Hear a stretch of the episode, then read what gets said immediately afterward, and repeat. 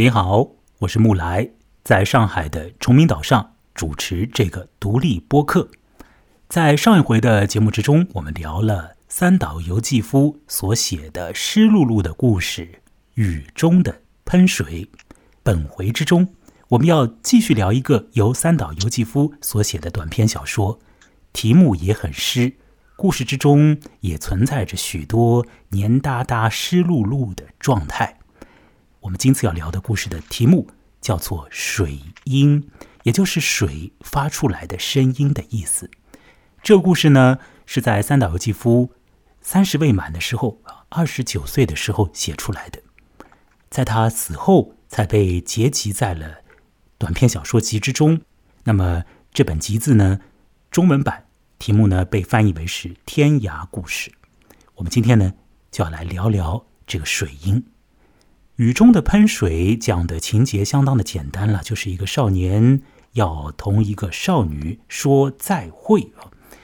而这回的这个水音的情节呢，就有一些的复杂啊，有一些的问题了。这个问题是指它可能会使你感到身心不舒服。这个水音是一个犯罪故事，按照一般性的理解，可以把它认为是一个犯罪故事。并且让我再加一些定语，它是一个发生在家庭之中的、涉及到多种变态状况的犯罪故事，引发了谋杀和自杀的结果，啊，是这样的一个故事。水银标题很空灵，而实质上这故事却充满了污秽、变态的状况和我们一般情况下所认为的不道德和不美的东西。而这种种的不道德和不美，在三岛由纪夫的那个怪异的文学世界里，可能会别有一番的意味，会超出或者说不同于我们一般性所想象的那种价值。好，那么本次要和我一起来聊这篇变态犯罪故事的是人在北京的文怡。文怡，你好。木兰，你好。嗯，上回我们聊了雨中的喷水啊。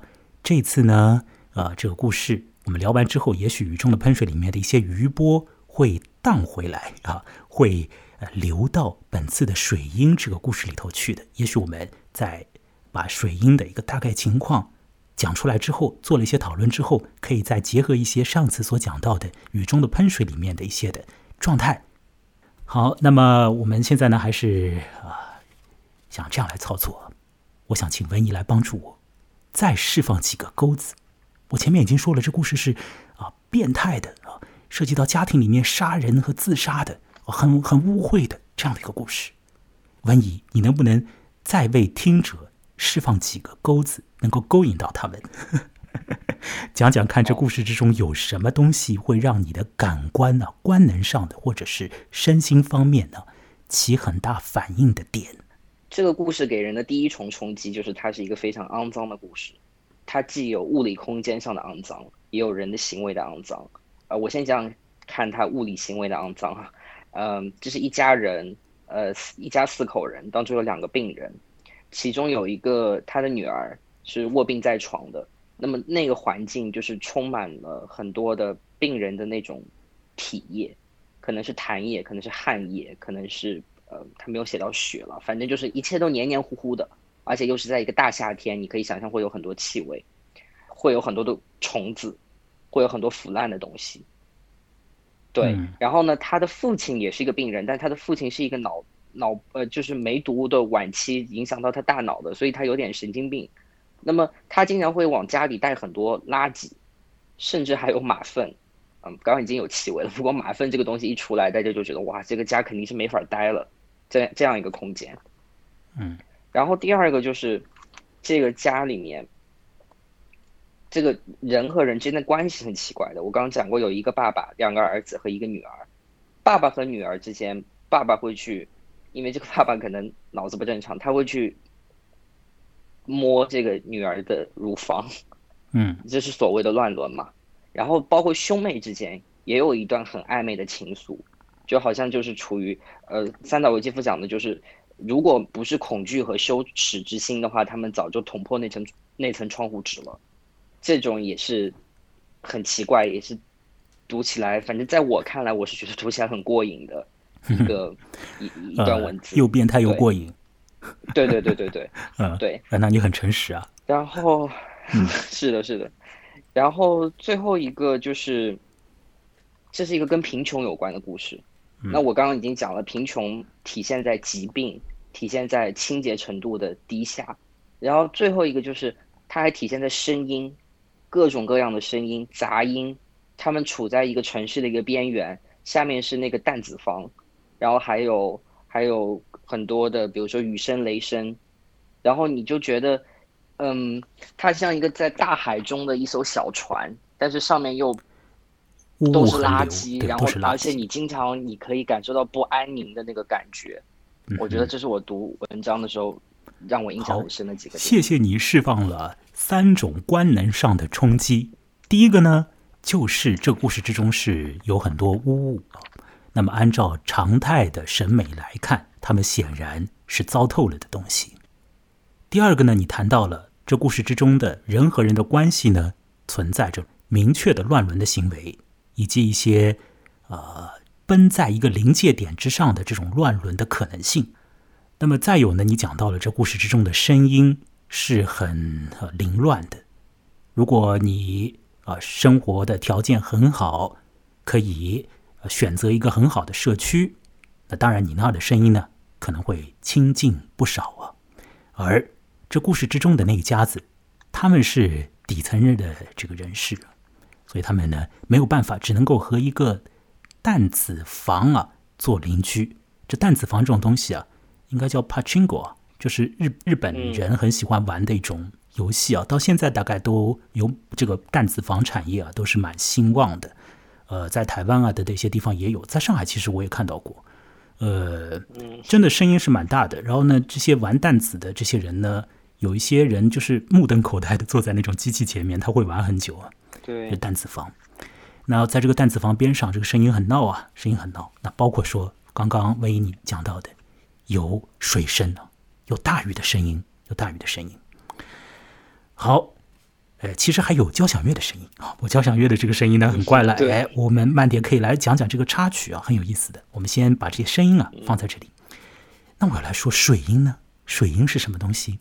好，请问一呢，你比较快的。大概用一两分钟的时间告诉我说，这个水音啊，在你看来是一种什么样的声音？在你读来，那么请你呢不要捅破这个窗户纸，不要把这个梗啊给弄穿。你说说看，这个水音它是一种什么样的声音？它是空灵美妙的吗？还是怎么样的呢？请讲。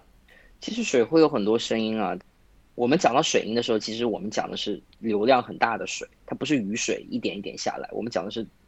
就是单纯是水发出的声音，水击落到某种地方的声音。所以我第一个读完这篇小说过后，我第一个感觉就是它是力度很大的，然后是人为的、非常急迫的滴灌下来的这个声音。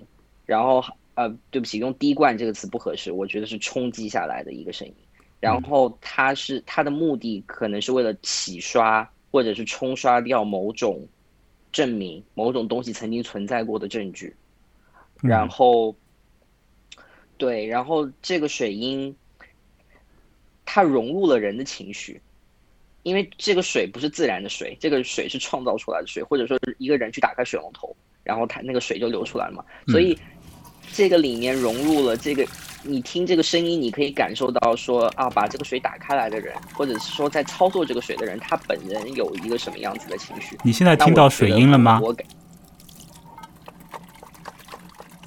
你能听到水音吗？我听到了。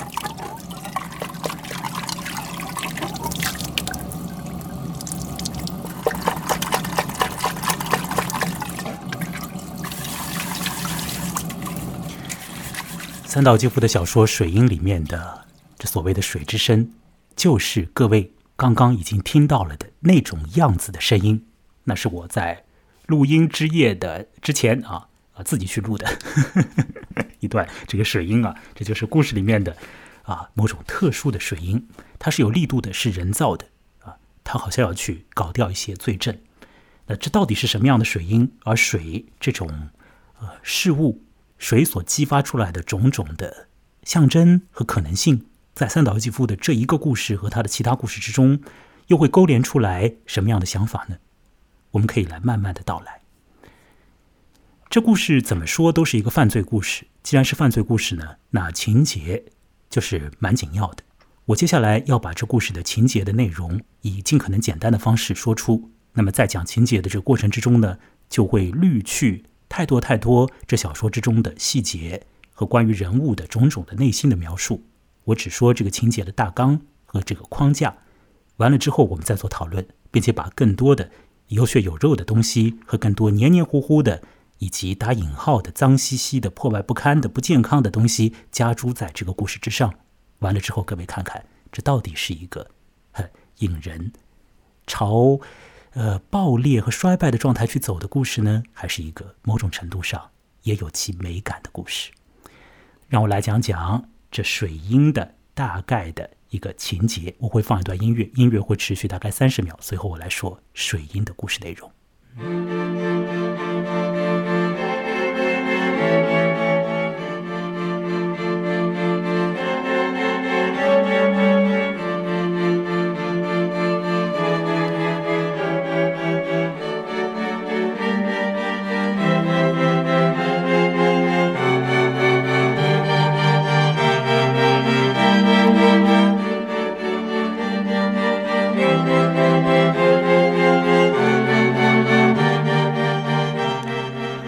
岛由纪夫的短篇小说《水音》呢，讲的是一个家庭里面的这个谋杀以及自杀。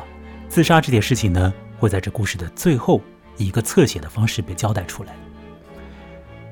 整个故事是发生在酷热的夏天的。故事之中最先出场的是一个叫做喜久子的十九岁的一个女子。刚刚成年的一个女子，她呢被说成是病人，她住在她的逼仄的房子里，这个房子里面呢还要住下喜久子的哥哥以及另外一个呃这个弟弟啊，那这三个年轻人都得住在那儿，并且呢他们的父亲白天会出去乱晃，到了夜里也会回来，也要住在那里，住在一个小房子里。小房子的边上是一个弹子球房，所以那边是很闹的。各种各样的这种混乱的声音、撞击声，会使得喜球子啊精神很不好。我们很快就会了解到，喜球子呢有一点点像我们一般的中国人所讲的神经衰弱那样的这种感觉啊。喜球子呢，好像呢，并不会觉得他的这种身心的呃不对劲。有太大的问题，比如说，总有人会，呃，跑上门来啊，那种社工啊，会上门来请喜久子呢去住进这种公立机关所办的这种医院，但喜久子呢就是不去。喜久子在心中啊，好像在谋划着一个什么东西，或者在期许着一种什么东西一样的。我们渐渐的会越来越多的了解喜久子的面目以及她的性情。会发现这个女人相当的不一般，和相当的不日常吧，或者这样讲，不像是我们常规呃一般生活里面所见到的那种呃健康活泼的这种女子的形象啊。喜久子有着很复杂的一面啊，这个喜久子的人物到底是怎么回事？等一下我和文英再可以做更多讨论。那么喜久子的哥哥呢，叫做正一郎啊。正一郎呢，继承了他爸爸的事业啊，在爸爸没有中梅毒。没有到呃脑子发疯的那个阶段呢，爸爸呢是一个裁缝，那正一郎呢就继承了啊这个事业，可是呢那段时间呢他也没什么生意啊，所以这一家子呢也是很拮据很拮据的。呃，正一郎这个人呢，在这个小说之中呢，我们会渐渐的了解到呢，他是一个和他的妹妹在精神的状态上啊有一点相通相近的人。真一郎不见得是一个病人和疯子，但是呢，他也是一个很易感的人。我再要用这个词啊，上一次他雨中的喷水的时候也用到了这个词眼，很易于啊啊有这种感受，是这样的一个人。那么这家呢还有一个小弟这个小弟呢叫做茂二郎。茂二郎就同呃正一郎不一样，和喜久子也大不相同。茂二郎是一个非常阳光、非常阳光的一个少年，从他身上呢看不出这种生活很惨的样子，也看不出太过于邋里邋遢的样子啊，也就是一个。嗯，一般情况下，你看一眼会觉得这个人还蛮舒服的，这么一个少年呢，猫二郎，他呢好像是，呃，生活里面来什么东西他就接受什么，不会脑子里面做很多杂七杂八的念头的，这么一个男生啊，猫二郎。那他的父亲，他们的父亲是什么样的人物呢？他们的父亲呢是一个疯子，因为得了梅毒，到了晚期啊，所以脑子不正常。那表现在哪里呢？表现在他白天呢，在路上乱晃，晃完之后呢，会带很多脏东西，呃，或者是零头碎脑这种马路上捡来的各起各式各样的杂七杂八的这玩意儿拿到家里来，这当中呢就会包括马粪一般的事物。这个爸爸会说要把这些买来的东西，注意啊，他是说买来的东西送给他家里的女儿。这父亲明明就是在路上乱捡嘛，他偏要说是买来的。这个父亲呢还会不断的强调。自己呢是不是个好爸爸这件事情啊，他也不断的说啊，我是不是个好爸爸，不断的去求证这件事情。而喜久子呢，好像也蛮配合的，就会说啊，是的，你就是好，好是这样的一个父亲。这个父亲在没有得梅毒之前的一些表现，哼，也是很差劲的。呃，比如说呢，呃，他呢是和呃这个妻子啊，老早的就已经分开住了，呃，自己在外面的 有一个女人呢。那当然也是因为这种情况，他才会得梅毒啊，是吧？那么等到他自己的妻子病故的时候呢，这个男人的表现呢也是很糟糕的啊，很糟糕的，呃，没有我们一般想象的这种感情啊，或这种哀悼啊在啊。呃，这一家子大概是这样的一家子。那么这个故事之中的一个罪行、一个犯罪的呃这个动态是如何的呢？简单而言呢，就是喜久子。和正一郎两个人呢，共同谋划了要用毒药毒杀他们的爸爸。那么这件事情呢，被执行了两次。首先，他被延宕了好多天，大概是十来天。后来呢，又被呃执行一次没有成功。这个当中呢，有一个人反悔了啊，后来再来一次才成功了。所以呢，这个父亲就被毒死掉了。父亲被毒死之后，呃，喜久子。和正一郎啊抱着尸体在那痛哭，等到医生过来，当下的一个判断是说，父亲，呃，因为呢长期得这个脑病啊，所以一下子引发了其他的官能的衰竭，就死掉了。所以当时呢也没有很快的就就搞清楚这是一个犯罪。后来经过法医的检查之后，那当然这事情也就败露了，因为父亲呢是吃了氰化钾中毒而死去的。所以警察也就介入这件事情。那警察的介入呢，已经是小说的最末的这个环节了。警察来了之后呢，就把正一郎逮走。那么郑一郎呢，基本上也认罪了。那么在郑一郎被抓走的同时呢，喜久子忽然之间呢，下了一个决定，告诉义工说，他要去住到，可以讲是精神病院吧，要去住到那儿啊，就是这个社会的照料机构里。所以就有了。这个社工帮他呢做搬迁，那么到了小说的最后的最后，我们了解到一个动态呢，那就是喜久子在搬迁往这个社会照料机构的过程里面呢，是使用到了毒害他们父亲的一个道具、一个工具啊，用个杯子去喝了一点水呢，也就是等于说自己也把自己给要往死路上赶。喜久子呢做了一个自杀的举动，在这故事的最后啊。那么水银在这故事之中是如何运作的呢？它起了一个什么效果呢？使得整个案件变得无可推诿啊，使得这个罪行的呃没有办法被被逃脱掉啊，没有办法推到别人身上去，起了这个效果。怎么讲呢？那个弹子球房啊，这家人家的邻居啊，他们说某一天的夜里听到了不正常的水声。就这种洗东西的声音，冲刷啊，这种杯子的声音，冲刷盆子的声音吧，实质上是不停的在那儿洗，不停的洗，洗了好久好久，这个声音老大老大的。所以这个弹子球房的老板娘，那觉得这不对头啊，那就向警察举报说这里面呢有猫腻。而这个弹子球房的老板呢，实际上他早就已经是看中了，呃，他的穷人邻居的房子，早就想要在那儿搭一点什么违章建筑之类的，把他的那个 弹子球产业啊拓展一点的啊。所以呢，也正好找了这个机会，那就向警察呢举报啊，说这水银不正常，有问题。那么也就使得这个郑一郎呢无可退诿，只能够呢认罪。郑一郎认罪。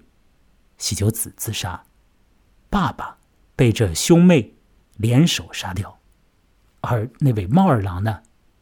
我们不知道他的感受是什么样的。按照三岛由纪夫在此前的写法呢，就是猫二郎是一个生活里面来什么他就接受什么这样的一个少年。这就是整个的故事的一个大概的情况。这只是一个很简单的一个故事的框架。我们等一下要来补充内容。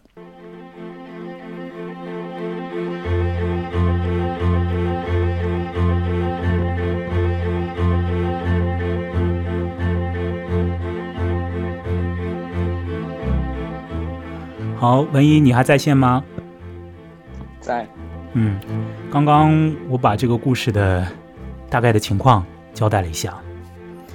呃，其实，在那样做的时候，我觉得呢，根本没有办法把这故事的实质上的这种味道和它作为一个小说的那种妙处和有趣之处加以反映，只能够讲呵呵 在。呃我们一般认为的那种犯罪故事的框架上呢，我大概的做了一些说明而已，只能够说这个样子。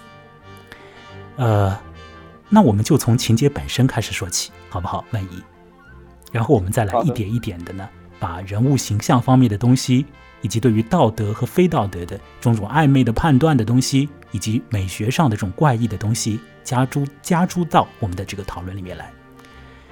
那么，仅仅是从情节上来看，文一你怎么想？请你来说说你的意见先。你说怎么看这个小说是吗？对，情节上，情节上，情节上，我会觉得就是，首先这是个非常简单的一个，如果以犯罪故事的标准来看，它是一个很简单的犯罪故事。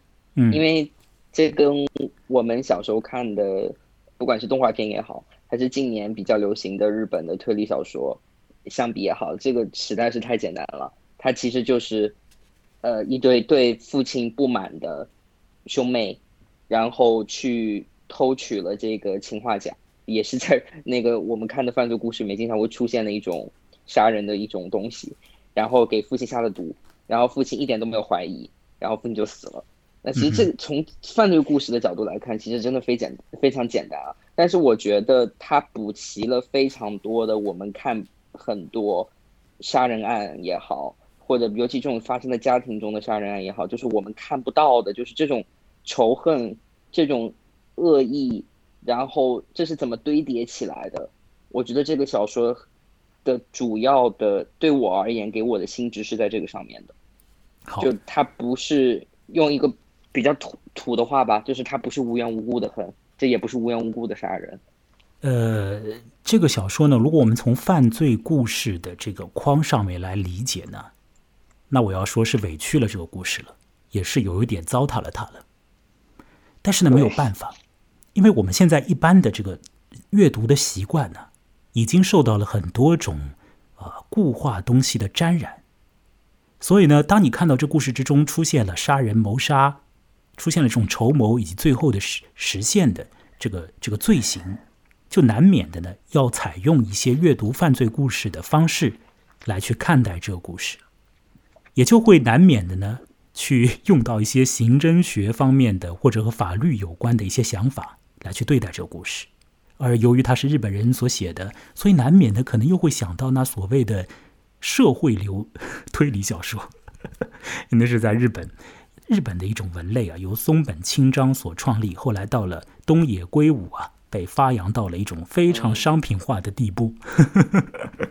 那在在那个那个流派里面，我其实东野圭吾啊，我倒是也没什么感觉啊。我觉得另外有一个人很厉害，叫宫部美雪。那但是这个呢，我们不谈了。就是如果说你从犯罪角度来，犯罪小说角度来看的话呢，或者说从社会流的犯罪角度、犯罪小说的角度来看的话呢，实际上三岛由纪夫的这篇作品呢，没有什么好的。嗯，首先他的罪行的呃酝酿和罪行的实施啊，这个太小儿科了吧？就弄点毒药，然后就一一开始一开始呢，嗯。忍了一下，觉得说：“哎呀，好像毒死也也有点问题啊。”后来呢，就再来一次，就真的就毒死了。这算什么呀？啊，这算什么犯罪啊？就就这样犯罪吗？啊？那然后呢？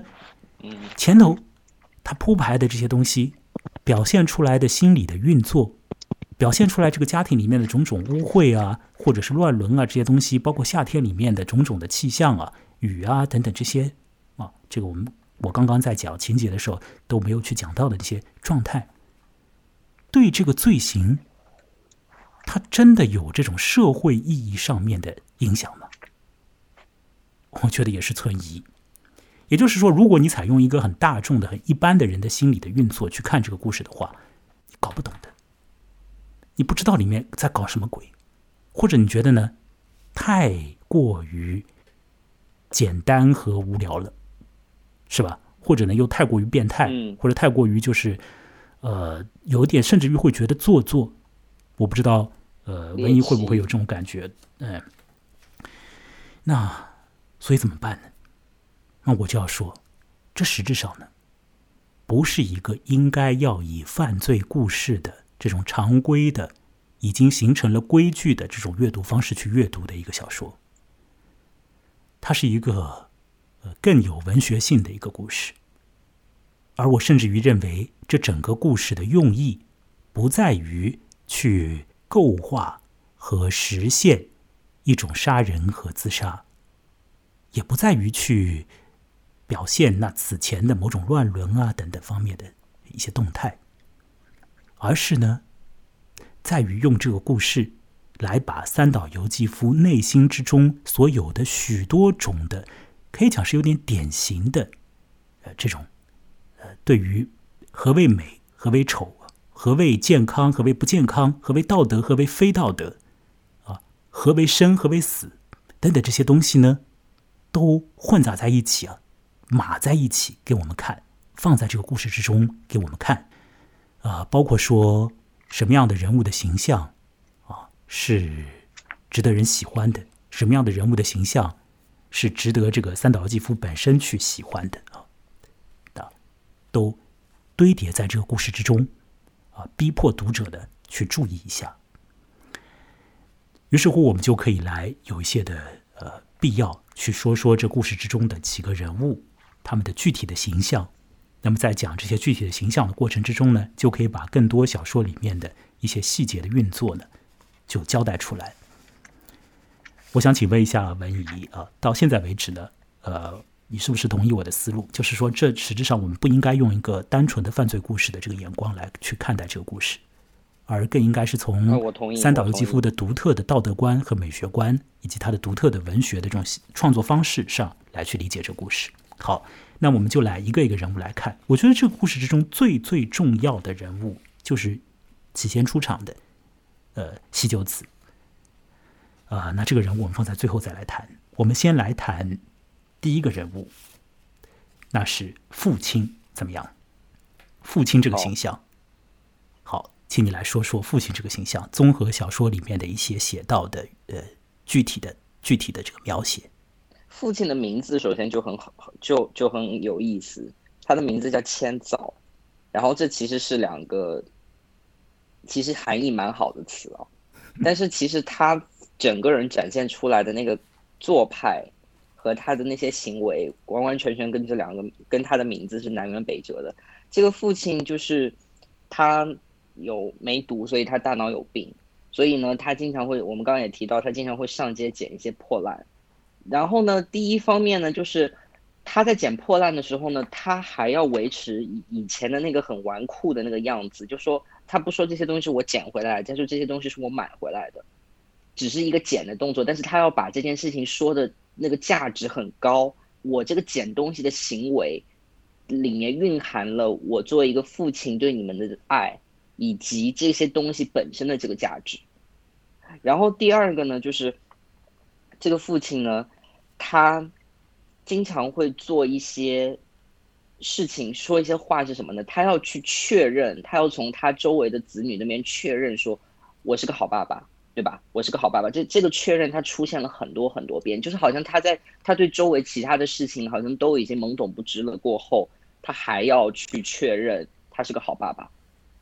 好，但是呢，我们又从这个书里面可以知道呢，就是他其实做的事情没有一样可以符合好爸爸的观点，因为这个故事有一个所谓的小小的前传，就是这个父，就是我们刚刚说的这个家庭里面的妈妈是去世的，而这个父亲的恶行就包括他在外面包养别的女人啊，跟然后包括把给妈妈做葬礼做法事的这个钱拿过去那个吃吃喝吃喝嫖赌啊什么的，我们都知道，其实他是让这个家。嗯，坍坍塌的一个最重要的原因，嗯，但是很很好玩的就是他还是始终说，你看吧，我是个好爸爸，哎，我就觉得这个这个人就很活在自己的世界当中了这个感觉，而且他有一种小丑的感觉在里面，就是他做的很多事情是惹人发笑的。就是做了很，就是就是做了很多那种那么滑稽的事情，但是他是很正经的在做这些滑稽的事情的。对我，我觉得爸爸给我的感觉是这样子的。好，这个父亲呢，简单而言呢，就是说呢，他已经发疯了，但是呢，他还要不断的去确认一个呃健全人所会去尊崇的所谓的好的伦常和道德。而他实质上所表现出来的行为呢，又没有好的伦常的这个表现，甚至于他和女儿乱伦啊，要做这个举动，所以很怪，非常怪。哎，呃，按理说你神经病了嘛？那你可以说我就是个疯子，或者我就是风言风语啊，痴痴呆呆的或者癫狂的这种表现啊，那也很正常，也很自然，因为你已经是疯了嘛，对吧？你已经到了晚期梅毒了，脑子已经坏掉了。可这个父亲呢，脑子坏到这个地步，他还是要去不断的去追认所谓的常规的社会里面的一个所谓的好的这个标准，他还要说我是好的，但他做出来的事情呢，无一个是好的，除了捡一些东西给他的女儿，也许这一大堆的过来里面有那么一两样是合女儿心意的吧，比如说他可能捡回来了一瓶果酱。而这个果酱呢，在当时呢，或许还没有完全的坏掉，所以也许呢，女儿还可以把它像是个宝贝一样的放在那边。当然，女儿也是精神有一些的麻烦的一个人呢，所以我们这个女儿，我们等一下再来说她。好，所以父亲是这样的一个人，请注意啊，他的道德，他的道德观很怪的啊，很怪的。他已经发疯了，然后他要坚持好的道德，想去确认，可是他做的事情没有一个是符合这个好的道德的这个标准的。我们来看看这个父亲在出场的时候的一个样子。唯一，你有没有注意到这个父亲呢？在小说里面呢，被呃这个三岛由纪夫拎出来的时候是一个什么样的状态？是说这个父亲呢，在夜晚呢跑过来上楼了。他上楼的时候是怎么样子上楼的呢？哎，他是一边蹭一边往上攀登。哦，他上的这个。就好像一步一步的也都踏得很好，一边蹭一边蹬，而且还有一个重要重要的事情哦，就是说呢，那一天呢，外面呢在下雨，可这个父亲呢，他在外面捡垃圾，但是他会很注意、很注意自己的脚、自己的鞋子，啊，觉得要到家了，那我要把这个脏东西啊蹭掉一点啊，蹭掉一点是一点，一点蹭一点往上走啊。那进入家门之前也已经蹭蹭掉了好多了，那在上楼梯的时候呢，再来蹭一点。哦，要让自己很干净，可他的手上拿着一堆垃圾啊，拿着一个马粪的。他把这堆东西捧上去的时候，他很注意他的脚的洁净和鞋子的这个干爽。哎，这怎么那么的诡异啊？他的道德怎么回事了？啊，当然他是已经是一个疯子了，他疯到了这个地步。好，注意鞋子的爽利与否，洁净与否，啊，干燥与否。这件事情呢，不知道文怡你有没有想到，在我们上一次所谈的很小的故事《雨中的喷水》里，也有很相似的、很相通的一个情况，也就是《雨中的喷水》里的那位少年，啊，他被雨沾湿了鞋子之后，他就立即注意到了。寻的，对，他立即注意到那个比喻我印象很深。嗯，所以这一点呢，它反映出来了一个三岛由纪夫其实常常会写的一种状态，就是他经常会写一个人呢，没有办法很透彻的浸润到一个一个环境里，呃，于是乎呢，他这个人呢变得蔫哒哒的，变得很不爽利。也就是说，你要么就是干的，要么就是湿的啊。但是呢，你你黏糊糊的，你身上有一个地方呢湿掉了，你也不会说啊，那我就到雨里面去淋一下吧，不会的，你会很很在乎。哎呀，这个地方湿掉了，那我接下来不要再继续湿下去。可是身上也许已经有了一个湿布衫了，脱也不是，穿也不是，但是好像还是得穿着。这是三岛由纪夫经常所会造就出来的一些人物形象上所都会有的这种感觉。他们都是被如湿的人。三点水，右面是这个。呃，儒家的儒的右半部分，上面一个雨，下面一个儿，就这种半湿不湿的状态，你也可以说是被浸到水里了，也可以说是只是沾到了一点水。他们又很在乎那个中间状态，他们不是一个爽当的人。好，这一点呢很有意思的。三岛由纪夫这个人，呃，我们在上一次聊《雨中的喷水》的时候，已经说到了蛮多。的他对于水这个意象的使用，包括说他最后的那个小说四部曲《丰饶之海》，题目虽然叫《丰饶之海》，但实质上“丰饶之海”是一个特有名词，是讲的是月球上面的一个坑，也就是那儿一滴水都没有。三岛由纪夫对于水这个东西呢，有着他的很多种的寄托，很多种的投射的。那么有个很关键的地方，就是它这个水啊，会造成一个边边界感和造成一个那种黏糊感。你可以投身其中，也可以选择站在水边，啊，那么三岛由纪夫他自己啊，很向往那个水的海洋的那种状态啊，很向往这种水手啊，这种轮船呐那种感觉啊。那么啊，说起来好玩了，他自己却不会游泳。有一次在传记里面呢，我看到就别人把三岛由纪夫弄到水里推下去啊，他吓了个半死啊，惊慌失措，整个人。那很怪吧？那你想想看，这种状态和千造这位父亲这种状态有没有一点相通之处？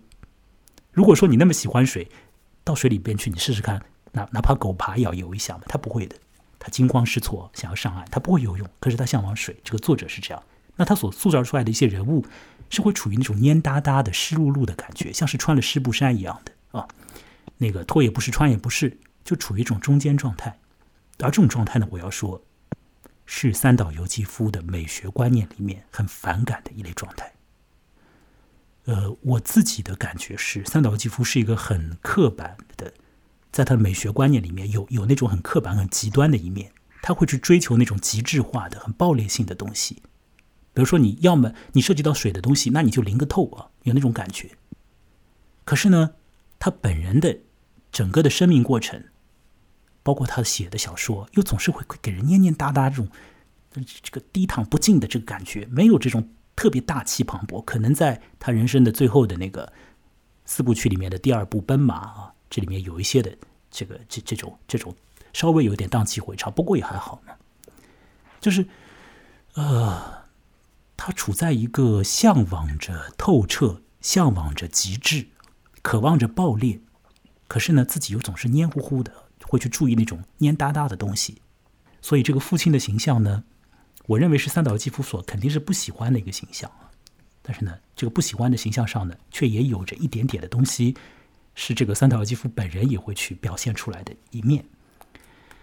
呃，来说说看，这位父亲在他的老婆死掉之后，拿了老婆的本来应该给这个亡魂做法事的钱呢。自己玩啊，自己玩，这是一一件事情啊，使得正一郎很受伤。那另外还有一件事情啊，是那个父亲呢和他同居的女人呢住在一起的时候，那个女人那边有一些美国糖果，你有没有注意到那点？万一我注意到。然后那些糖果呢，在那个父亲看来就是很好的好东西哦。所以呢，在母亲的葬仪上面啊，这个父亲啊，居然还会把一些糖给喜久子吃。那他还会把一些糖黏哒哒的那种糖啊放到嘴里啊，那那不是硬糖啊，那可能是在，嗯，就是这种黏糊状态的一些糖啊，会抽丝的那种糖的感觉，拉丝的那种感觉，你弄在嘴里那种感觉，我想象中是那样。像软糖一样的唾液丝的糖果。对啊，就是你想想看，这是一个什么样的图景？这里头你可以感觉到什么吗？你感觉到什么很怪诞的东西吗？好，这是千造这个人，这是父亲啊，这个神经病人，我们就把他这个形象呢大概说到这里。现在我们来看看，呃，他的大儿子正一郎。正一郎在文怡你的眼中是什么样子的一位青年呢？让我想到的时候，我会想到他的。如果这个人站在我面前，我会觉得他一直在搓着那个手，就是他很踌躇，他一直在想要不要去做一件事情，但是他就是没有勇气去做做这件事情。就是我觉得他是有。他有能力，他有潜力去做很多很暴烈或者违背常理的事情的。但是你可以看到，他大部分的时间他都在，都不是谋划这件事情，他只是，他只是在合理化这件事情。他只是想让对自己说，你应该去做。嗯，对我觉得。我觉得这就是他给我的这个印象。好，正一郎这个人他是有行动力的，他可以行动的。那最后他也行动了，也承担了他的他的这这这为了这个谋杀所付出的这个责任，他也把他承担下来，甚至于想要一力承担。可是他在做这件事情的之前的这整个的过程里面呢，他好像一直在延宕这个过程，一直在吞吞吐吐，在在拖他，并且呢，如你文艺刚刚所讲的呢。很关键的一点就是，他要在自己的心中啊，把这件事情合理化。呃，有一个形象哈姆雷特嘛，我们常常说 “to be or not to be” 啊，这个形象呢和这个正一郎呢有一点点相似，只是一点点。那哈姆雷特是想了半天，犹豫了半天，他最后还是没有 to be 嘛。那正一郎他实质上是要 to be 的，但是呢，他要给自己很多种的理由，让这件事情啊真的可以去做。然后他最后去做这件事情，并且呢，哪怕已经有了很多理由，还会因为一点点的事情就动摇掉他的这个已经有的计划。所以郑一郎在行动方面呢，也不是那么样那么样的一种爽利的一个人，不是那么样的爽当。可是他是有行动的，最后的这个能力的，以及他会去这样做的，会去做一个爆裂的事情的。这故事里面就是。和妹妹一起杀掉老爹，他会去做的。文一正一郎这个人呢，在这小说里面有很多的笔墨啊，会写到他的。我们可能也没有办法把这个每一个细节都说出来。我们说几个细节。第一个，要杀掉父亲这个罪行，一开始是如何被酝酿的？这个关系到正一郎所写的一个东西。你留心到那一点吗？你可以把这个这个地方说一说吗？对，就是。妹妹拉住哥哥说：“你五年，你五年前你教我，因为真一郎有写小说的习惯。然后五年前的话，真一郎给妹妹读过那个小说，然后那个小说里面就有一个情节，就是呃，儿子看到重病的父亲忍受疾病的折磨，然后就在西瓜里面掺入了这个氰化钾。妹妹就特意把这一段拿出来，嗯，可以说是怂恿吗？就是。”怂恿这个哥哥说：“其实你看，你其实你你是有杀掉父亲这个念头的，但是你那个时候你在小说里面，好，对，这是我想说的关于正一郎的第一个细节啊，我觉得很有饶有趣味的第一个细节，就是讲呢，早先的时候，正一郎是一个文学青年，或者讲是一个文艺青年吧，他对于文学有有一种向往，他写小说的，那么其中的一篇小说呢，里面的情节呢是。”在大夏天的时候呢，给爸爸吃一个带毒的西瓜，把爸爸给毒死了。那么在这小说里面，毒杀爸爸的原因呢，是说爸爸实在是已经到了，嗯，再勉强活下去，他自己都会很累的、很辛苦的那种地步。那又没有办法安乐死，那怎么办？就毒死他算了，就好像是让爸爸，这个这个就是让他让他走吧，就这样，不要让他再受苦了。吧，这个有个有个故事写出来的，郑一郎写出来。他早先是喜欢写小说的，那后来呢，因为家里面越来越混乱嘛，那他也没有心思写了，所以写小说这件事情也就放下了。但这个喜久子呢，他长期阅读郑一郎所写的东西，是郑一郎的基本上是唯一的读者。那么有一天，他就把这个小说关于杀掉爸爸、用西瓜杀爸爸的这个小说拿出来，再和正一郎共读并讨论呢？就像我和文怡这样的讨论小说了。哎，你看好玩吗？这故事里面有一个讨论小说的情节。那讨论出来的结果，喜久子很惊人的讲出来了一个话，就是说，你写这个故事的时候啊，实质上你心里想的，就是杀掉我们自己的亲生父亲，你是不是这样想的？喜久子就逼问他的。喜久子，并且说，你不是为了要让父亲摆脱痛苦，才在这小说里安排杀父亲的桥段和最终的结果。而是你本身就觉得父亲讨厌，所以要杀掉他，是不是这样？那正一郎也只能够认，他心里大概潜意识就是这样运作的。好，这是第一点，一个细节啊，很有意思。真一郎是一个文艺青年，所以真一郎的身上呢，又也有了一点点三岛由纪夫的投影啊，也有他的投影了。那他也是一个要做事情的时候，并不那么的果断。呃，和妹妹讨论那篇小说之后，真一郎就和妹妹共同下了一个决定，要去买氰化钾，然后呢掺在水杯里，让父亲喝水，把父亲给弄死了。这现实里面的一个决定。这个决定呢做出之后，呃，真一郎呢拖了起码有十天，都没有去搞到本身其实并不难搞的氰化钾回来。在此过程之中，他的妹妹一直在催他，那可这个真一郎在拖。好，现在我就要说关于真一郎的第二个细节，也是这故事之中的一个重要插曲啊。真一郎最终合理化了自己的行为，是在听音乐会的一个场景上，是吧？我没有说错吧？嗯，我我想我想请那个文艺来说说看这个细节，这个也和真一郎这个人物的形象，包括这个小说的我认为的一个主要的意思蛮相关的，请讲。我先讲我的观察，但是我有点不懂的地方，所以可能需要你来补充一下啊。嗯。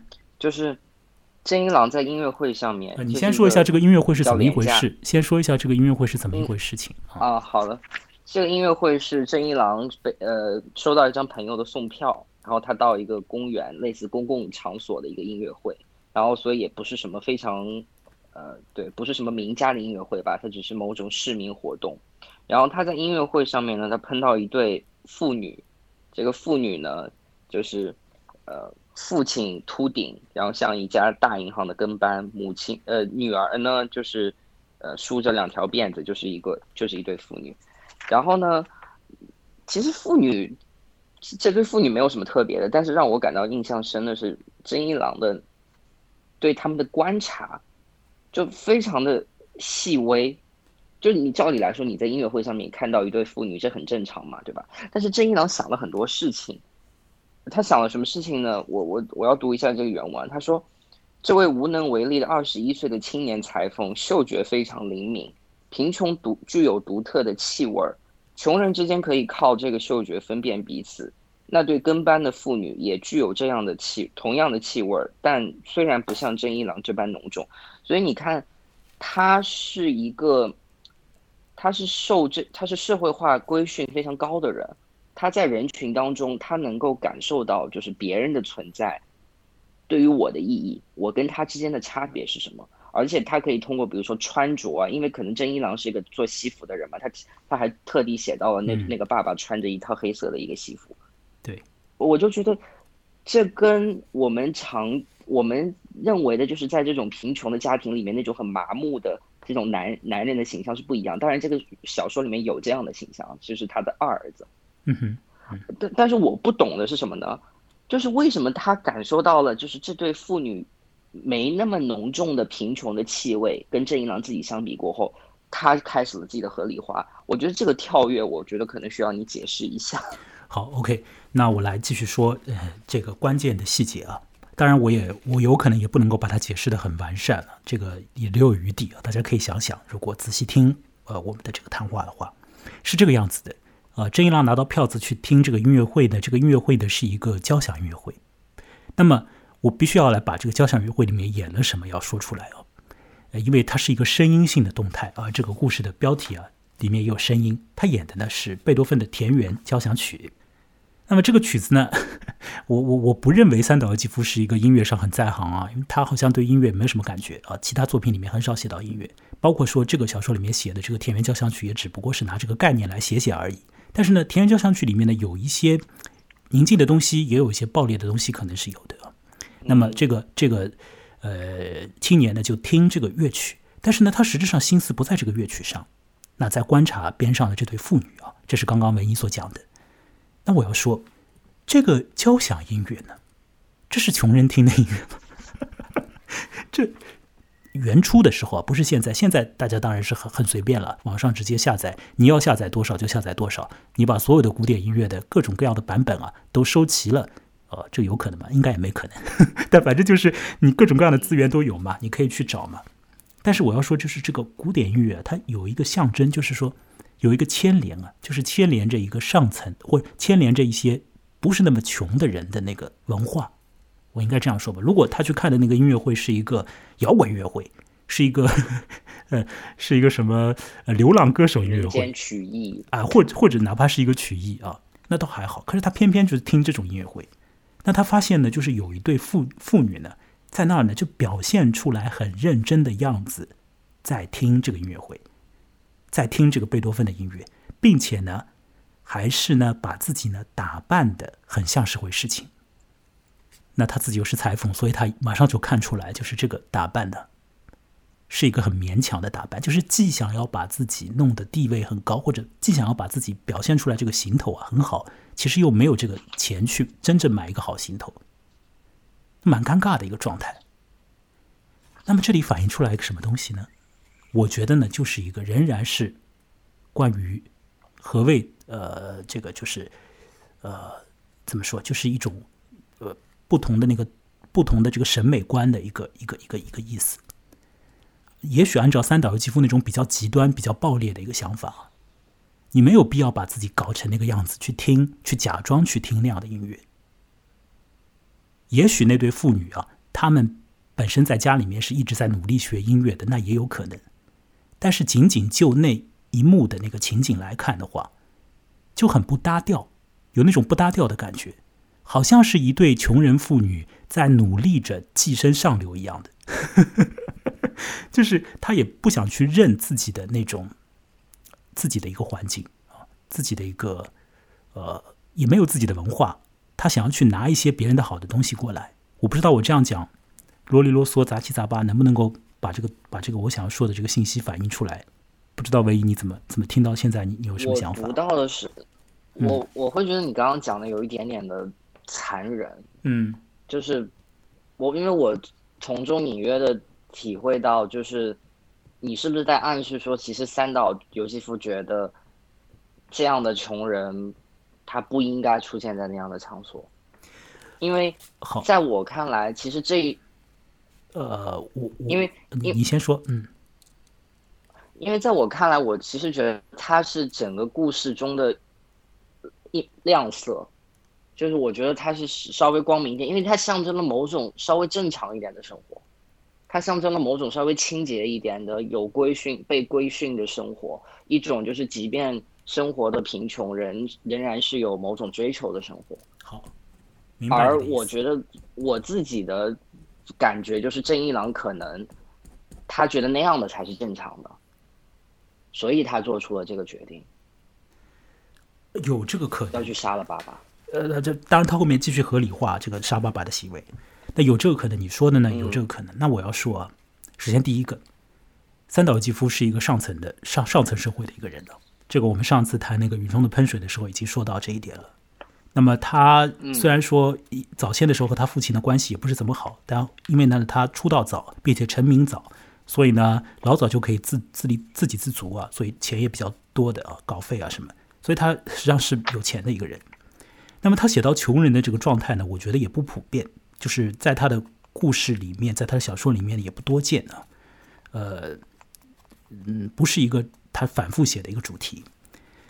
那我要说，在在这个场景里面呢，我不认为三岛由纪夫想说的意思是说，嗯，那个你们穷人就应该穷这样的，而是呢，他制造出来了一个美学的图景，就是你如果说是。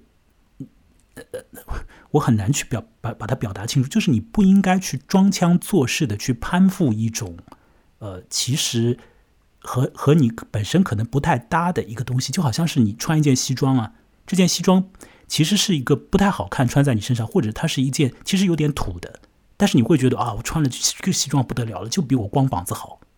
那三岛由纪夫会会觉得说，你光膀子很美的，你何必穿这个西装？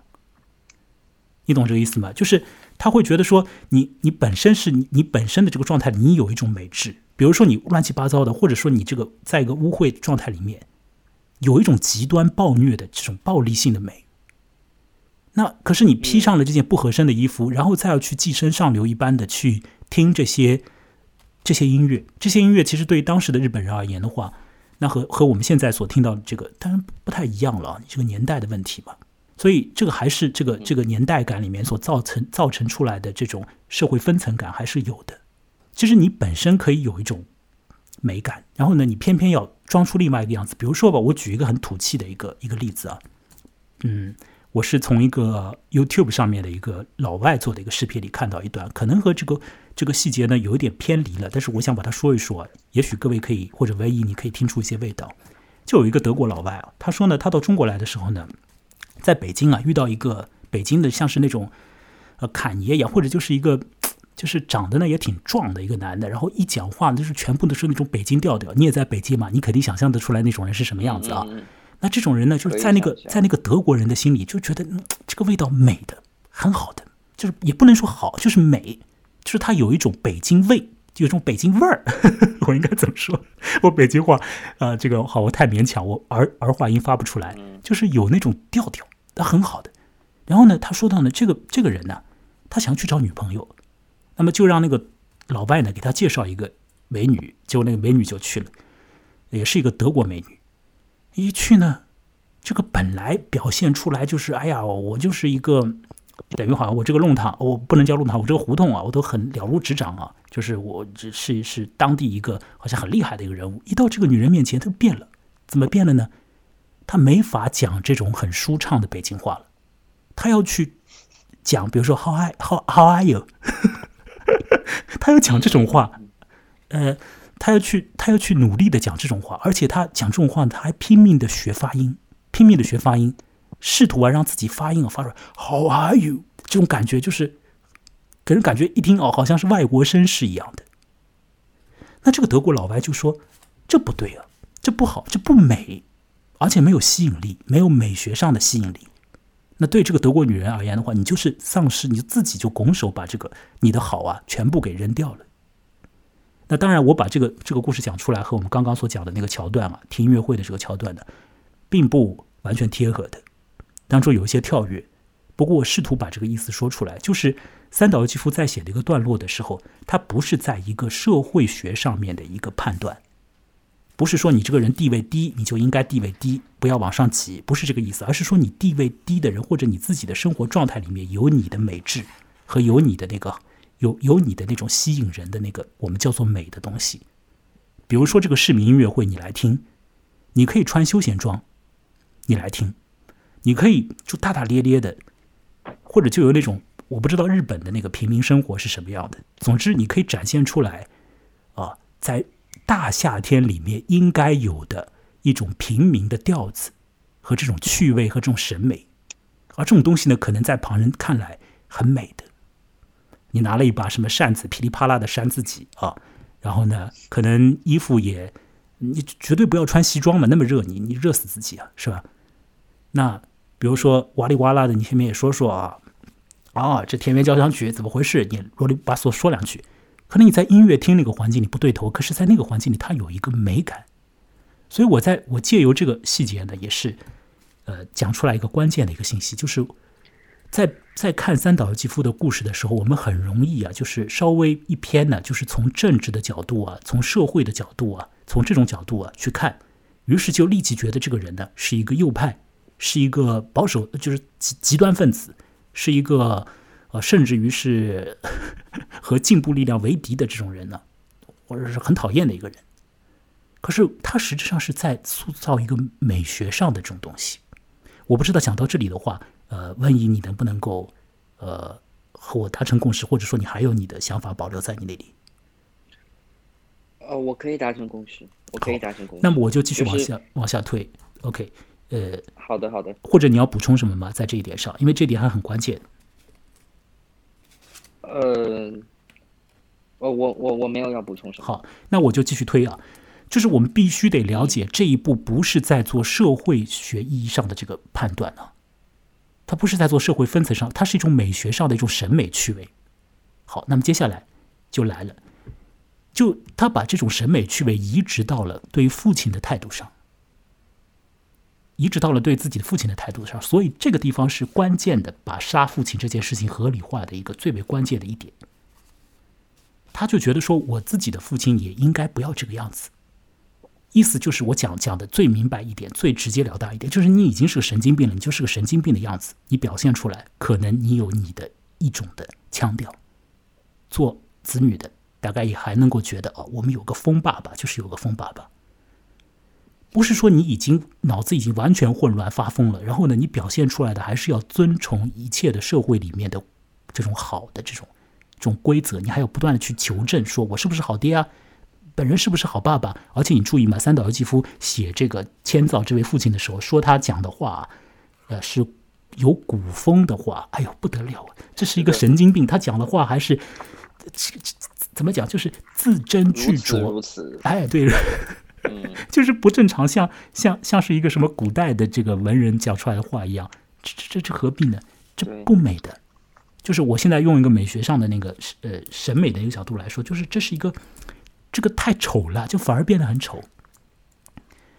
其实千造要杀他的父亲，我觉得到那一点上，也许我可以讲出来一个。正一郎要杀他的父亲。哦，呃，对不起，郑一郎要杀千造啊，就是郑一郎要杀他的父亲和他的。这个喜久子啊，共同要杀他父亲，在这一点上，也许我们可以形成一个想法，就是说，实质上归根结底是一种啊，最后的一根稻草，或者讲最后的一个合理化的理由，落在了一种有关于由美学所牵连出来的关涉到道德的一个一个思维的反应上。这个点呢，我觉得很困难，但是在我的节目之中，反正我是一个独立博客嘛，怎么讲？呃，虽然说我们这儿言论也也比较也比较紧缩啊，就这个不太不太宽松的，但是反正讲讲这些还可以吧啊。各位听到现在，如果说觉得已经受不了了，那也许真就受不了了。三岛肌肤不适合你，也许我们以后再讲一些呃清新的呃一些更具有小趣味的故事，可能会更加适合于你啊。以后也会讲到的。但是如果你要看三岛肌肤的话，你就必须得要去注意。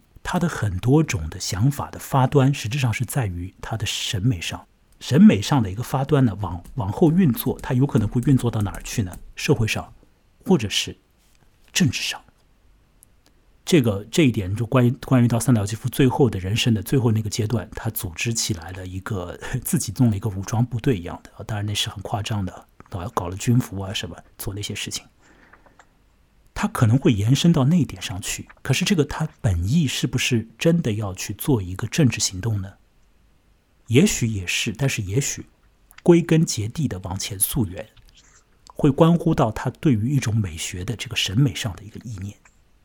好，我们现在讲到郑一郎这个人物的时候，讲了两个细节，然后呢，呃，讲到这个音乐会这个环节啊，讲了很多很多，呃。我试图把一些事情讲清楚，然后呢，有文艺在，也非常的谢谢文艺啊。就是如果你不提出你的这个疑问，我有可能还没有办法做后面的那个，把我后面的那个想法说出来，可能也会对于很多听的人会造成误解。到这儿的话，我想我们可以暂时把正一郎这个人物放下，然后我们转到下一个人物茂二郎。茂二郎我们可以简单一点。好，呃，文一你说说看，茂二郎又是一个什么样的形象？如果说这个家庭整个颜色是黑漆漆的话，猫二郎的颜色怎么着也是灰色，甚至是偏亮的那个部分。嗯，因为猫二郎是所谓的正常的人。嗯，所谓正常。因为猫二郎，对，因为猫二郎他那个一家的生活来源是他带来的，而且这个人又很勤奋，他白天在胡纸河，晚上他去上夜校，然后他要做医生。他做医生的原因也很简单，因为他的父亲和他的妹妹都有病。就是我说我，然后我要讲为什么他是所谓正常的人。嗯，但是三岛由纪夫有一个，他其实是明写的嘛，就是猫二郎的这种正常来自于他对于他周遭环境的那种忽视，或者他不为所动。就是嗯，他只是他是一个乐天派，他是一个正能量的人。嗯哼，然后但是你会，但是三岛由纪夫他在里面做对于猫耳郎这样的人物做了一点点的判断，就是他觉得这样做不对。呃，我我必须得要说，呃，三岛由纪夫所给出的对于猫耳郎的判断，可能是借由一些侧写来写的，并不是这个作者直接给的一个像是呃上帝视角的判断，是吧？我有点混淆起来了，可能是那样啊。那是。我的感觉就是，猫二郎可肯定是一个按照一般的说法来讲，就是正能量满满、阳光少年 这样的一个人。然后在这个家庭里呢，他反而显得格格不入啊。和他的姐姐和他的哥哥出去的话，猫二郎显得好像不是这家子的人啊。那猫二郎呢，是来什么他就接受什么，他有决定他就去做。比如说，决定说我要去做医生，然后他就去想我怎么样去做医生呢？我先上个夜校啊，也没有办法上大学，那我上夜校，那上夜校哪里哪里来钱呢？那去胡纸河，他整个的一套的思维啊，他不是在东想西想，而是直接由行动在推的。那他回来了，胡纸河回来了，或者上完夜校回来了，饿了就吃，姐姐给他做面包就吃，好吃吗？好吃，吃不到了就吃不到了。哎，他就是一个这样的形象。你可以说他是没心没肺的，可以说他是对周围没有感知的。那我反过来要问你：难道期望猫二郎整天愁眉苦脸吗？你难道期望他也在这个家庭里面，呃，神思恍惚，或者也总是在想着杀掉他的老爹，还是说也写写小说，写一篇用西瓜毒杀父亲的暧昧故事？你指望你期待这样的一个弟弟吗？好像又不是。猫二郎这个形象也是一个很典型的三岛由纪夫的形象啊。对我来讲的话，我会觉得那是一个，在我又要说到美学了，就是在某种对于男性的这个审美上，三岛由纪夫会很欣赏这种猫二郎这样的人物。然后呢，他也有一种感觉，就是想要把他自己本身变成猫二郎这样的人物，但是那是绝对不可能。做到的一件事情，所以就导致了三岛由纪夫整个一生活的也是也是，并不是那么的，呃，那么的流畅自如。他要不断的修正自己，不断的去呃，甚至于是塑造自己的身体啊，要改造自己啊。他会觉得自己没有那么讲的明白一点，就是没有那么男人。然后呢，他对男人呢又有一些固化的刻板的印象。这种固化的刻板的印象呢，就透过猫二郎这个人物呢，又有点交代，就是说脑子可能也。不怎么转，但他转的就是行动。我要做什么事情，然后这个要做这个事情，为了做这个事情要怎么做，我就怎么做。啊，来了什么事情我就接受它，接下来就想下一步怎么办。然后呢，家里已经苦了，也不会天天的把苦放在心上，不停的去惦念这个苦，也就把这个苦日子全盘接受。然后呢，还是从中有自己的喜乐的一面，有自己的这个看起来没心没肺的这个表示。啊，这些东西实际上是三岛由纪夫有一点喜欢的。呃，三岛由纪夫这个人实质上是同性恋了，这一点我 我我不知道讲出来这这个的话，呃，会不会让让有一些人接受不了？其实我觉得，如果你看他的作品看多一点，看他传记也稍微看一点，你绝对会明白，他是仅仅说是在那个性的吸引力上啊，他是受到这种男性的吸引的多一点的。那如果讲的更加复杂一点的话，三岛由纪夫这种同性恋是什么样子同性恋呢？我现在要讲一句话，不知道文艺能不能理解，就是三岛由纪夫会希望把他所喜欢的那种形象变成他自己。我再说一遍啊，三岛由纪夫会希望把他自己性方面所喜欢的形象，试图努力的变成他自己。好，这句话我先先说到这里，然后我再说一句话，你听听看，另外一句话，另外一句话，这句话是完全不一样的。还有一种同性恋者，他是怎么样的呢？他是会根据自身的形象去找一个自己的倒影。那这就好像是古代的那个呃，有一个神话啊，那个那个水仙花神话一样的，看自己倒影啊，好美好美哦，去找一个形象。三岛由纪夫不是这样的，他是先有了一个欲望对象，然后试图让自己变成那个欲望对象。三岛由纪夫本身是很纤弱的，就是长得也很很瘦啊，呃。呃，就是那种你一看就是一个太瘦了，就他小时候，然后三十岁以前他不健身的那个时候，他很羸弱的啊。后来就一健身，又肌肉搞得很好，啊，又不断的去练自己的身体，然后最后还剖腹自杀，做这种很雄壮的事情。他是会，他是欣赏那种形象，然后自己再把自己给变成那种形象，这厉害吗？这个人非常厉害啊，在这一点上。那茂二郎呢？我觉得毫无疑问是三岛由纪夫所欣赏和和对他有吸引力的一种形象。但是我不是说茂二郎这个形象就是一个好形象，而是说在美学上有一个吸引力。我不知道这样讲的话，唯一你能不能够，嗯，能不能够接受，或者说你还有你的保留意见？在茂二郎这个人我们可以接受，因为因为我说实话，就是把自己变成自己所喜欢的样子，其实，嗯，可能在三岛由纪夫那个时代是某种嗯先驱的行为，但是我觉得在今天，其实很多人都在做这样的事情。是啊，是这样。嗯，那么就是说，三岛纪夫在他的小说里面也会放下这种人物，诸如像是茂二郎这种人物。这种人物呢，当然他也会和正一郎、会和千造啊，也会和之后我们谈的那个呃喜久子之间都会发生一些对照。在茂二郎身上好像也没有这种什么的他自己的这种道德判断和审美判断，以及整以及各种各样的社会性的判断都没有的。他非常单纯的就活在一个。呃，自己的这个行动的涌流之中，就是他要怎么做，然后怎么吃，怎么去上学，怎么去糊纸盒，他就去这样去做，不停的做，他不会去脑子里面产生很多种，就是就是像是神经衰弱的这种反应一样的反应，他完全没有啊。在这一点上，呃，他和正一郎形成对照，和他的父亲千造有对照，那么和他的姐姐呢，这个喜久子呢，当然有很大的一个不一样。所以，我们接下来呢，呃，就要来到喜久子这个人。好，现在有点问题啊，就是我们的这期节目呢，已经时间很长了，那已经一个小时一刻钟。那么，关于喜久子，实际上这个人物呢，是整个小说之中最最最最重要的一个人了。那怎么办呢？我们只能够尽量的呢，压缩一点的，呃，那还是要把喜久子这个人呢勾勒出来。喜久子这个人一出场的时候，在夏天出场。他的身体是什么样的呢？身体很热很热，但是基本上没有办法流汗。喜久子是整个小说里面这篇叫做《水英》的小说里面，我认为最最浓墨重彩的一个人物，也是三岛由纪夫所投注情感，或者说投注他的想象力，可能是最多的、最丰沛的一个人物。呃。他的形象贯穿始终，从一开始就在那个逼仄的空间里出现。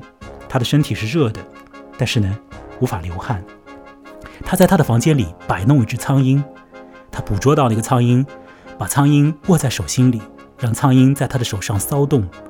他感觉到那是一种在那间陋室里面的乐子。他会觉得苍蝇这种污秽的东西，喜欢不健康的东西，反而是合理的。合情理的，喜久子的内心是极其复杂的。他会把苍蝇的翅膀剥掉，然后让这个生物就以这种残败的方式悬留在他的这个居室之中。啊，喜久子会觉得世界会大变，而世界发生重大转变的时候，所有的人都像是失去了翅膀的苍蝇一样的。喜久子有着什么样的道德观？和什么样的他的一个美学的心思？喜久子有的时候会觉得神魂出窍，他会觉得自己的魂灵好像游荡出了自己的躯壳，可以从外来观察他自己。喜久子还会一直记得他的母亲在死前跟他说：“要报仇，要报仇，女儿，是父亲害我们这个样子的。”喜久子继承了他母亲的毛病，身上奇痒难耐。喜久子。不接受他的爸爸在母亲的葬仪上塞给他的糖果，觉得那种糖果的感觉和战争结束之后日本复兴起来的这种感觉粘在一起，使他不爽。他好像要的是一种暴虐的东西。这么一个女孩子，反而好像在追求着暴虐一般。当外头下起了大雨的时候，喜久子的反应是。太好了，太舒畅了。也是喜久子提出来要去杀掉爸爸，是喜久子鼓动正一郎去做这样的事情。喜久子又是一个有忍耐力的一个人。啊，已经讲了这么多关于喜久子，我真是觉得这个人很厉害。而到最后呢，他自己也去死了。实质上，喜久子长期筹谋了一件事情，就是自杀。而这件事情呢，早早的就进入到了他的心心里面，要早于把父亲杀掉。可能他老早就想到了死了。喜久子对于死是有一种执念一般的东西在的。呃，温怡，请你来谈谈你对喜久子的想法，请尽量简单一点。开头的时候看到喜久子躺在那堆垃圾里面，我会觉得躺在垃圾堆里面一个生病的女人，她虽然她她虽然就是呃外面那么污秽，但是她内心深处还有一团火。这也是其实文章里面说的嘛，她身体里面有热度，她没有办法排出来。然后她是怎么排出这个热度的呢？你会看到，其实她好像操纵了他们家的男人一样。有当然操受他操纵最厉害的是他的那个正一郎这个哥哥，但是就是总之就是说，他作为一个最虚弱的人，反而他把他谋划了整件事情，呃，他挑起了喜久子也操纵了他的爹，实质上，比如说爹讲什么话，喜久子也就去假心假意的应承。对，嗯，我会觉得他做了那么大一件事情，但是这种事情，你你不是用所谓的生命力可以去解释的。喜九子是一个在我们一般人看来没有什么生命力的人啊，嗯，完全没有。但是他有那种，呃，我不知道怎么说，但是他总之他做了一件事情，让我来说，他是那种心思细密的，让然后像。啊，你来说，因为我们的时间比较比较短，比较那个紧张了啊。啊，好，所以我就很很简单的来接你刚刚那句话。你说喜求子没有生命力，那我就要来追问你一句：他是不是喜欢死？哎，你这句话听起来很奇怪，什么叫喜欢死？我现在就是问这句话，你说 yes or no？假如说仅仅是 yes or no 的回答的话，no。为什么？我觉得他喜欢死的那个过程，他。啊，这算喜欢死吗？我不知道。我的回答是是。呃，因为我我我我的问题是很怪的，但如果说只能用 yes 或 no 来回答的话，那我只能说 yes，我没法说 no。因为喜久子，我们从这个故事的一开头就好像有一种感觉，他的心里面有一个很大的一个预谋，而这种东西呢，实质上如果说涉及到他父亲要把他父亲弄死，这还是后面所浮现出来的。更多一层的是，我们会读到喜久子好像对这个世界有一种虚无感、虚无的感觉，以及对于战后日本那种欣欣向荣起来的那个调子，他也不接受。他实质上某种程度上有一点点，呃，心甘情愿的浸淫在他自己的那个逼仄的、充满了杂七杂八的污物，包括马粪的和一罐就要烂掉了的这个果酱的。这个逼仄的空间里，如果我们按照前面所谈的三岛纪夫的这种美学视角来看的话，那么这个女人，在三岛纪夫的这个美学判断啊，紧缩在这篇小说里来看的话，她就变成了一个美的人。这仅仅是仅仅是按照这个三岛夫的奇怪的美学上啊，我是这样想的。那么好，这个这个女人她一直在想着死这件事情，其实是要把她自己的生命结束掉。但他结束自己的生命是会一个，他想要以一种，不是那么简单，就自己就把自己弄死啊，自杀仅仅这样的。他要干一个大事，然后再让自己去死。最后喜久子是死了。呃，有一个侧写，说到了把他送到社会福利机构里面去的那个护士护工啊，就是怎么样？好像了解到喜久子就是。他的那个行李里面有一个杯子嘛，那个杯子在此前就是给父亲喝的那个毒素的那个那个氰化钾，就是用那个杯子装的。那喜久子把那个杯子拿走了，那其实是要用那个杯子自杀。那他最后应该是死成了。三岛纪夫对于死是有执执念的啊，是有执念的，呃，是有一种执迷的。这点呢很难去用我们常规的健康人的，或者是我们一般情况下的所谓的心理健康的那些人呢。我们这些人，我觉得我心里还健康，但是我可以去欣赏三岛由纪夫的这个故事里面的病态美，就是包括三岛纪夫这个人本身所呈现出来的怪异的美啊，就是三岛由纪夫有死亡的执念这一点，我觉得我们不要去争辩这一点，因为他已经用行动表现出来了，包括他的他的种种的写的小说里面反复的谈到死这件事情，那么最后他自己也自杀了。而且他自杀是筹谋已久的，不是一个轻而易举的，这像是一个表演式的一个自杀。然后这个表演式的自杀极其的狼狈和狰狞和恐怖啊，这个我们不去谈了。包括涉及到政治、涉及到军事啊这些事情。那么就是说，他有这种死亡的迷恋迷恋呢。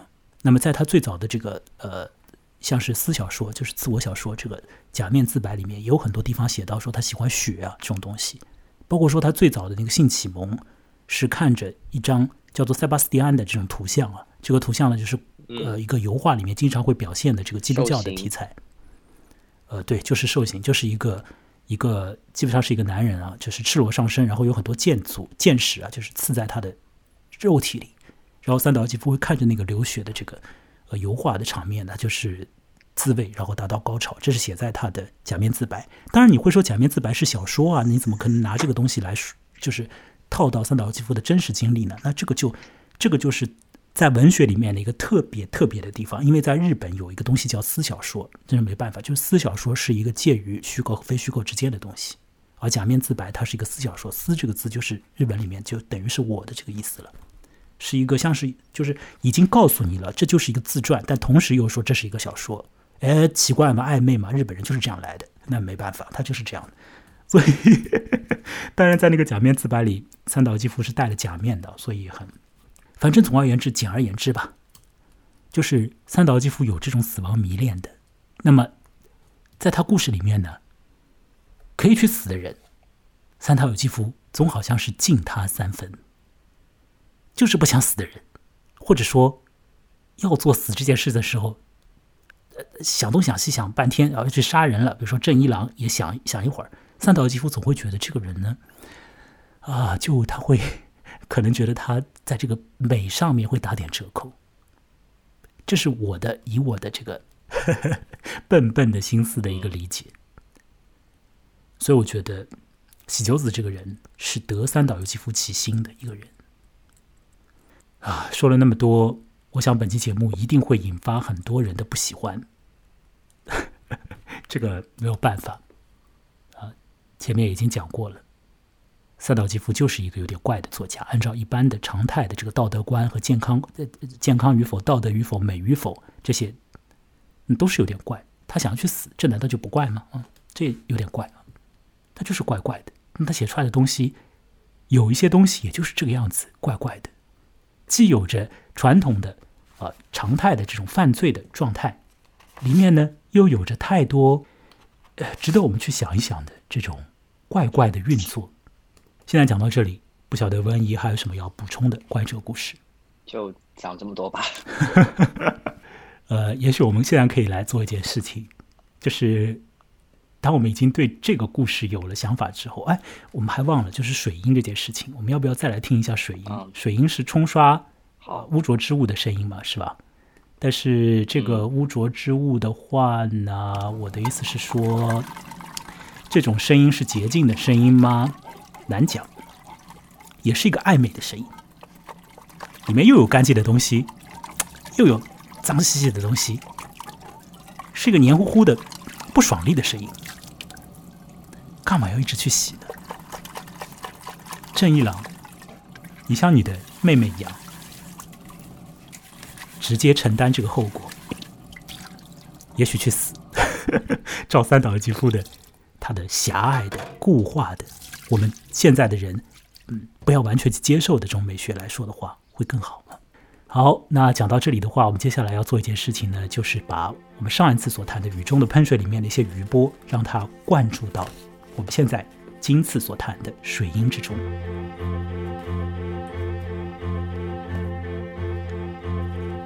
我想，唯一我们在上次谈雨中的喷水的时候，已经讲了很多。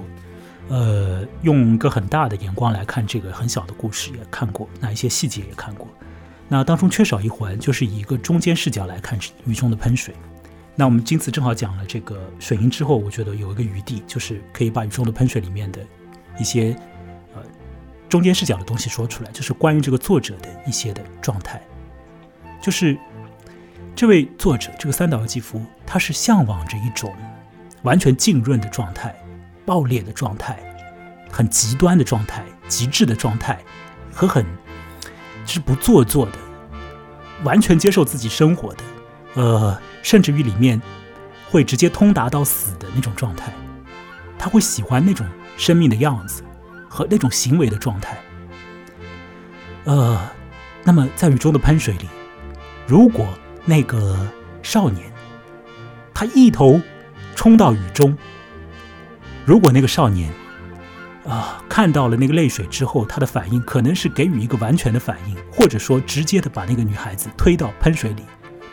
甚至于他自己也跳入水中。整个故事别开生面，整个故事里的人的状态别开生面，而整个故事可能又变成了另外一个调子。三岛由纪夫向往一些东西，他追寻一些东西，他喜欢一些东西，他爱一些东西，他欣赏一些东西，他觉得一些东西是美的，他甚至于觉得一些不道德的东西是是好的。但是他自己本人，其实也许。在很多的时候，还是在很努力的要把自己变成他的欲望对象罢了。他自己并非像他的审美对象一样。他的文章里面有着太多湿漉漉的东西，他的文章里面有着太多不爽利的东西，黏糊的、湿哒哒的、水灵灵的、不彻底的，让人不爽的。这些种种的状态，也许并非三岛由纪夫眼中的那种美吧。但是，作为小说而言的话，我们要感谢有三岛由纪夫这样的怪异之人，给我们提供了如此之有意思的文学创造。